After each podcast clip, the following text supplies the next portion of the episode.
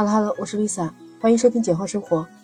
二零二二年是第一批零零后的大学毕业生进入职场。之前有看到、听到说零零后喜欢裸辞，裸辞是什么意思啊？它是一个新词，说的是自己还没有找到新的工作，就向现有的公司单位提出辞职，然后离开的非常的决然。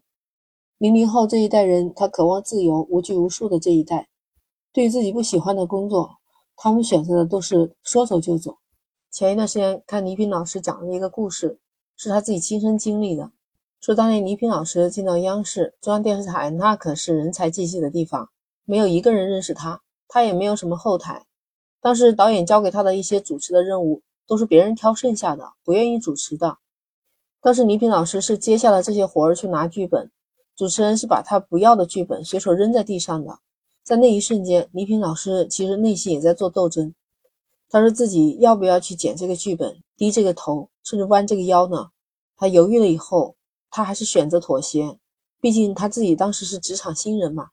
那次倪萍老师就主持的非常的好，正是因为那个节目，所以他后来才被调去主持综艺大观。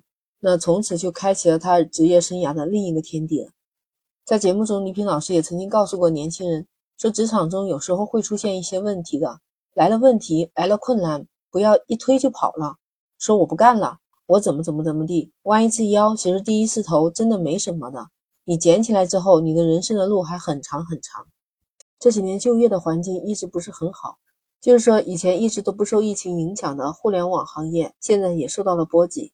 比较有代表性的，你像华为，据说他们在今年的秋季招聘会上放了人家鸽子，大概率就是基本上敲定了面试的人员，就差最后给一个 offer 了。但是临门一脚的时候，就说面试人员不合适，就取消了。对于这些年轻的找工作的大学生来说，这个华为的 offer 没有拿到，那其他大厂的机会又错过了，甚至据说还有很多 HR 他们都直接解散了面试大群，甚至连一个简单的回应都没有，让很多的应届毕业生都觉得这寒冬来了。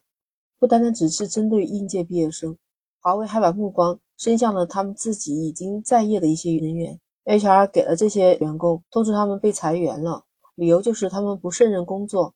当时就很多员工觉得自己很委屈啊。辛辛苦苦工作了三年，半年绩效都是 B，一个月里面平均加班的时长超过了八十个小时，还得到了这么一个被裁员的回报。除了华为，其实小米也在裁员。这种大批量的裁员涉及到了各个部门，最高裁员的比例已经达到了百分之七十。不单单是我们中国，你像马斯克接手了推特之后，已经裁掉了百分之八十的人。基本上这些互联网大厂给出的理由都是缩减成本、增加绩效。还有 B 站也是大批裁员，员工都说太难了，根本找不到工作。而且有一个员工说自己阳了，感觉所有的困难都搞到了一起。当时自己阳了，还要被自己的 HR 打电话说要完成这个月的 KPI，就是发烧了也要工作。那结果呢？最后等来的还是被裁员的通知。那如果你是应届毕业生，你听到这个消息，是不是觉得自己找工作很麻烦？今年有网传，很多大学毕业生或者是应届或者往届的都去考公务员，考公考编成了一个热潮。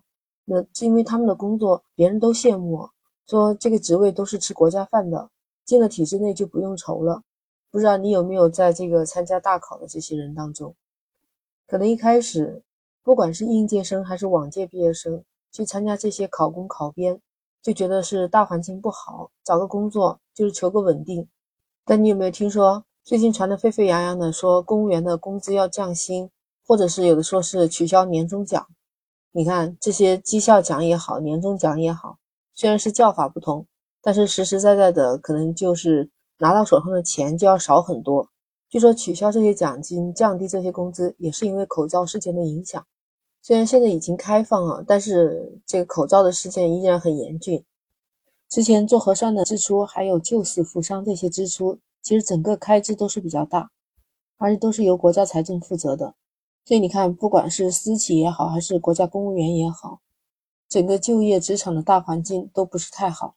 有一份调查报告叫做《大学生求职力的问卷调查》，其中就提到了工资太低是他们零零后辞职最重要的一个原因，要占比百分之八十一点四十二。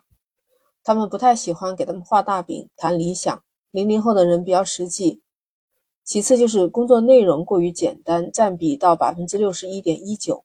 零零后的人，他们喜欢做一些挑战性的工作，也希望在工作中能体现他们自己，实现他们人生的一些意义。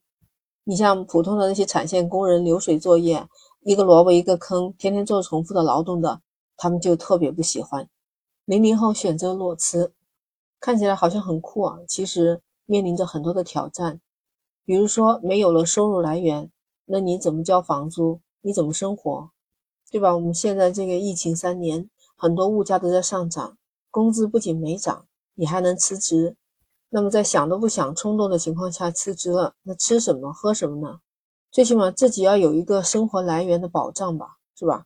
理应有一个调查的数据，这里面就提到了七零后的第一份工作平均在职时间年限是四点二五年，也就是他平均第一份工作都要。做上四点二五年以上，那九零后的平均在职年限是一点五八年，就是一年半的样子。九五后都只有短短的七个月了，而且百分之九十一点八的九零后的职场人都曾经想过拍屁股走人。这就是刚刚说到的裸辞。那其实，在裸辞的时候，我们有没有问过自己，现在出现的这个问题是辞职就能解决的吗？如果你因为现在这个原因辞职，换到另外一家单位，最后还是因为相同的或者类似的原因又离职了，那这个问题就始终没有得到解决，那说明他不是辞职就能解决的，那还得找自己的原因。你看现在经济下行，嗯，大家生活都不是特别的好，口袋里的钱也越来越少了，这样的话，现在好像降低了有一些职场人的裸辞的冲动。有个调查报告显示啊。因为这个疫情，大部分的人对裸辞的态度还是比较谨慎了。毕竟能够做到破釜沉舟的人还是少数，而且裸辞之后还要花很长的时间去找一个新的工作。所以，其实大家辞职的时候还是不要裸辞，提前做好一个准备吧。骑驴找马不是一件很好的事情吗？那其实每个人都希望自己能够有一个更好的发展。我们一定要清醒地认识到这个辞职这个问题，而且就是要想清楚自己想要干什么。提前做好一个准备，打一个提前量，是不是？其实整个人也就不会那么焦虑了嘛。所以，我们做事情的时候不要过于冲动，也不要过于的幼稚。格局打不开，在哪里都是一样的。你说我说的对不对？欢迎评论区留言，发表你的看法。那今天简化生活就聊到这儿，我们下期再见。